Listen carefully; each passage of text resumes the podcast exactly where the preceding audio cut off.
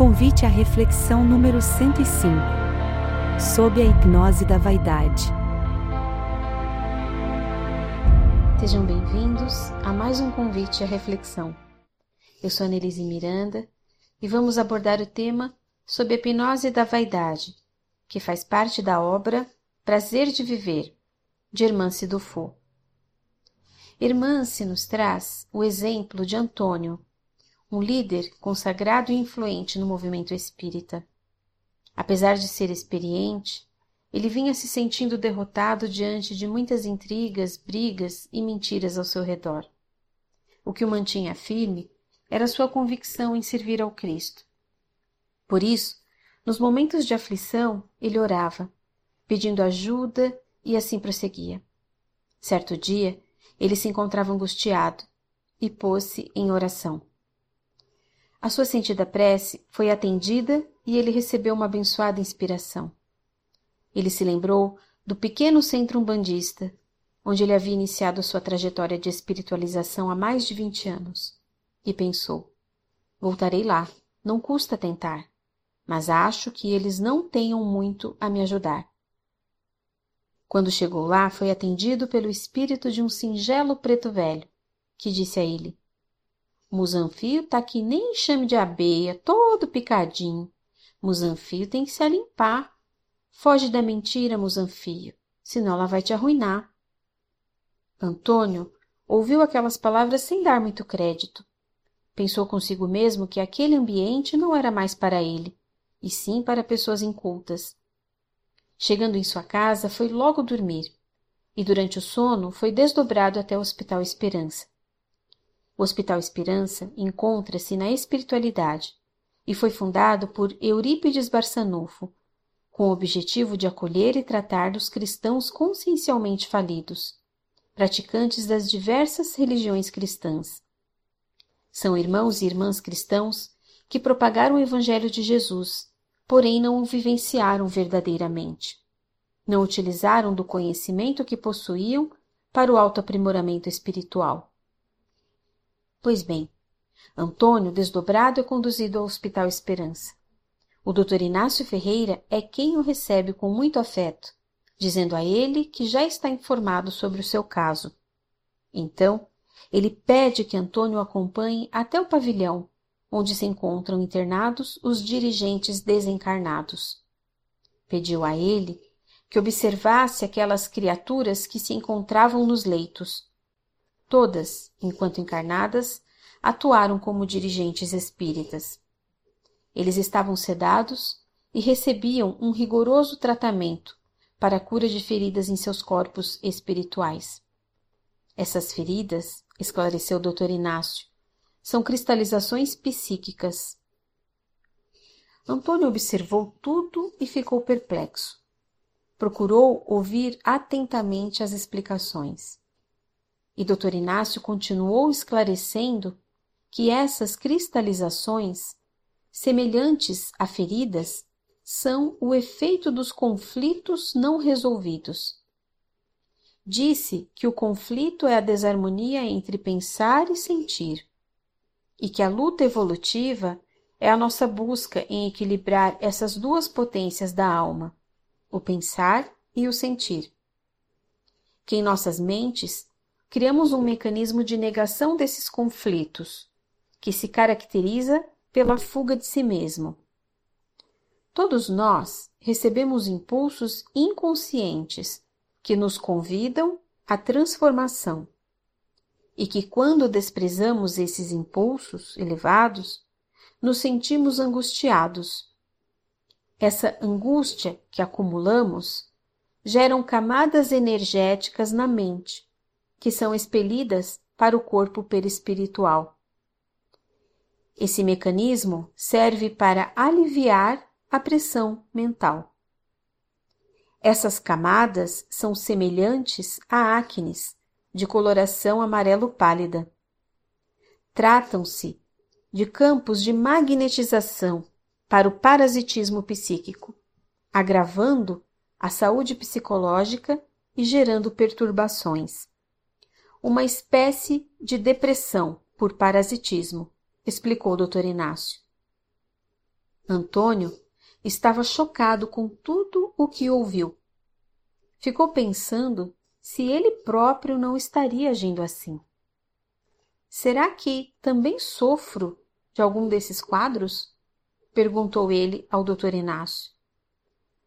Vou simplificar para você entender, Antônio. Musanfio tá aqui nem chame de abelha, todo picadinho. Musanfio tem que se limpar. Foge da mentira, Musanfio, senão ela vai te arruinar. Neste momento, Antônio sentiu-se envergonhado. Percebeu que tinha ignorado as palavras do próprio doutor Inácio, que se manifestou na forma de preto velho, com o intuito de orientá-lo. Constatou que a sua própria aura estava repleta de formas esféricas, as mesmas cristalizações que sinalizam os conflitos não resolvidos. Pediu ao doutor Inácio que o orientasse como poderia se tratar.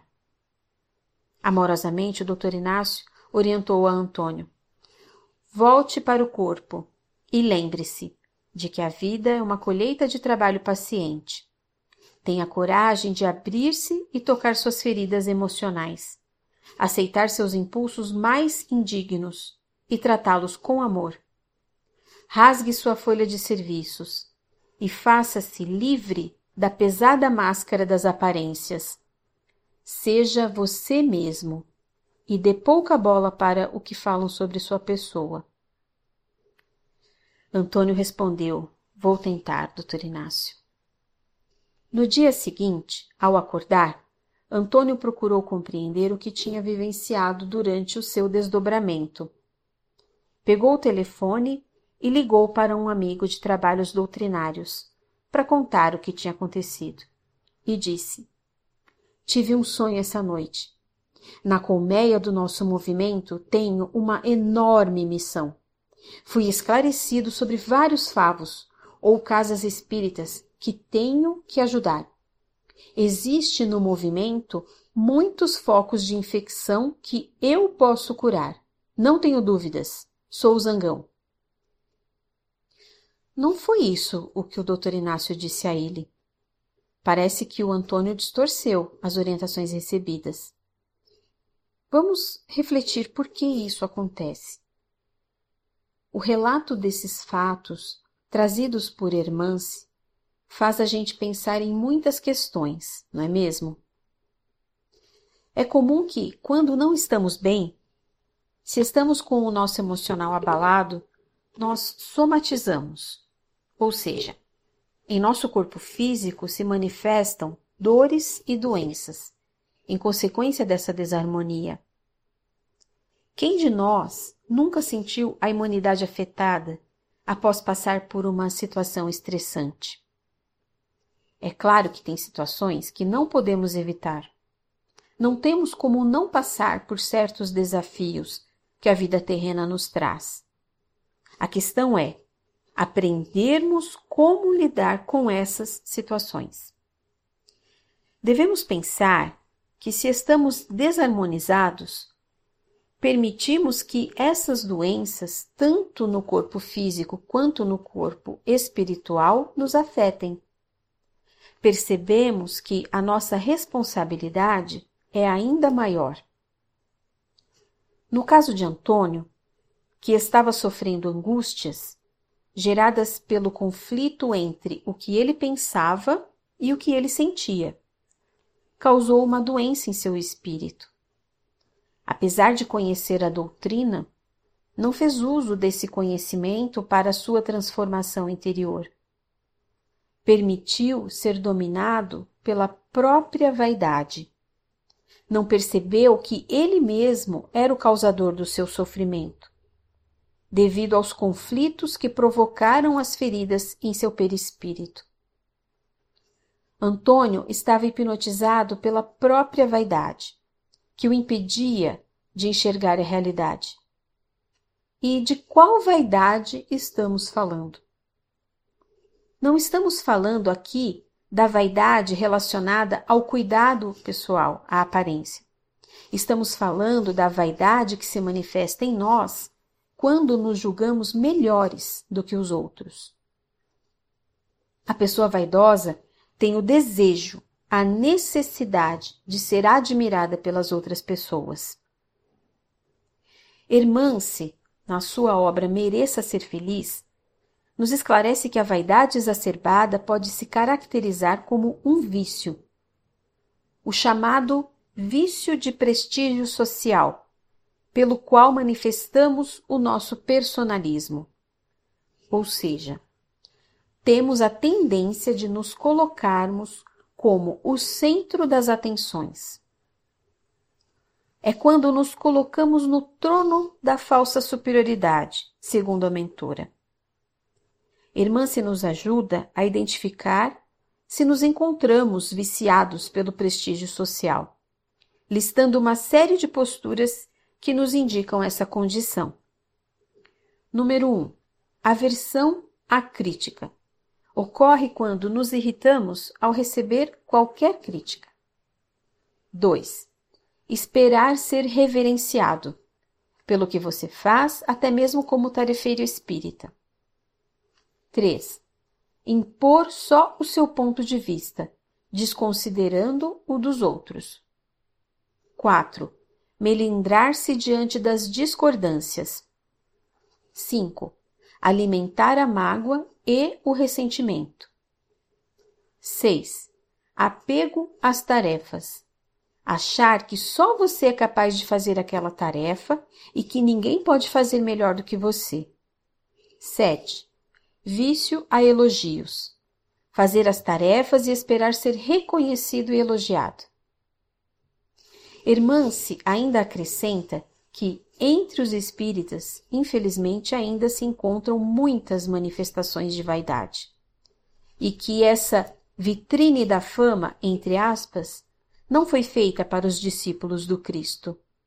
Que o trabalhador que busca o reconhecimento pessoal não está servindo a causa de Jesus. E que a maior conquista espiritual é o poder de negar-se a si mesmo Voltemos agora ao exemplo de Antônio.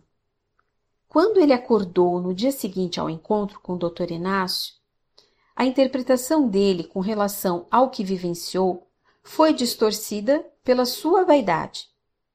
Acreditou ser ele o escolhido para curar as casas espíritas, quando, na verdade, o que ele precisava era curar a si mesmo. Hipnotizado pela própria vaidade, distorceu a compreensão da sua real condição. Sejamos nós, dirigentes espíritas ou não, precisamos fazer uma autoavaliação sincera e honesta para identificar se estamos contaminados por essa vaidade, ou, como a irmã se nos alerta, se estamos viciados pelo prestígio social. Precisamos perceber se estamos em conflito entre o que pensamos e o que sentimos. Se estamos provocando em nós a cristalização dessas energias, as chamadas picadas de abelha, que o Dr. Inácio falou. Reconhecer é o primeiro passo para a transformação. Quando o Dr. Inácio explicou a Antônio a sua condição, ele também disse que em nossas mentes criamos um mecanismo de negação desses conflitos, uma espécie de fuga de si mesmo. Mas que todos nós recebemos impulsos inconscientes que nos convidam à transformação e que, quando desprezamos esses impulsos elevados, nos sentimos angustiados. Esse recurso interior que todos nós possuímos pode ser melhor explicado pela psicologia transpessoal. No livro Inteligência das Emoções, do Dr. Alírio Cerqueira Filho, médico e psicoterapeuta, encontramos alguns recursos que podem nos ajudar a trabalhar esses conflitos que nos causam as desarmonias, como a vaidade excessiva, que é o tema deste convite à reflexão. A psicologia transpessoal traz o conceito da psique humana constituída por três esferas, uma dentro da outra, nas quais temos uma esfera central chamada de ser essencial, que é o centro da nossa consciência, onde estão fixadas todas as características positivas e valores reais. representa o nosso lado luz, o nosso lado amoroso, a nossa essência divina. Envolvendo esse primeiro círculo encontra-se um segundo círculo, chamado de face evidente do ego. Nesta camada estão os registros de todos os sentimentos contrários ao amor divino, como, por exemplo, a vaidade. E, por fim, um terceiro círculo envolvendo os dois anteriores e que é chamado de face mascarada do ego. A face mascarada do ego é o mecanismo que utilizamos para nossa defesa ou fuga. Criamos uma máscara com sentimentos aparentemente positivos. No exemplo de Antônio, assim como nós, ele possui valores morais divinos em sua essência. Porém, o seu ego ainda está impregnado com o sentimento de vaidade, que o faz acreditar ser ele a pessoa, o ser especial, que sozinho será capaz de curar o movimento espírita. Nessa interpretação distorcida, vemos claramente a manifestação da máscara do ego, reprimindo a manifestação da sua essência divina, criando uma imagem de salvador da pátria, disfarçada de virtude, mas que no fundo é a manifestação da vaidade. O ser essencial, ou seja, a nossa essência divina, de tempos em tempos emana a vontade verdadeira de mudança, como aconteceu com Antônio, quando ele sentiu a necessidade da prece e buscou ajuda no centro umbandista. Compreender esse mecanismo psicológico pode nos ajudar a evitar os conflitos entre o pensar e o sentir, como aconteceu com Antônio. O primeiro passo é reconhecer as nossas falhas, aceitando e acolhendo quem somos, com alto amor, buscando o equilíbrio e a harmonia. Assim, vamos gradualmente desenvolvendo as mais belas virtudes, permitindo que a nossa essência divina nos comande, nos livrando da máscara do ego e promovendo a harmonia entre o ego e o self. Só assim estaremos construindo o reino de Deus em nossos corações, permitindo que o amor nos guie e nos conduza ao nosso aperfeiçoamento moral. Agradecemos por participar conosco deste convite à reflexão e que o Mestre envolva a todos em muito amor e luz.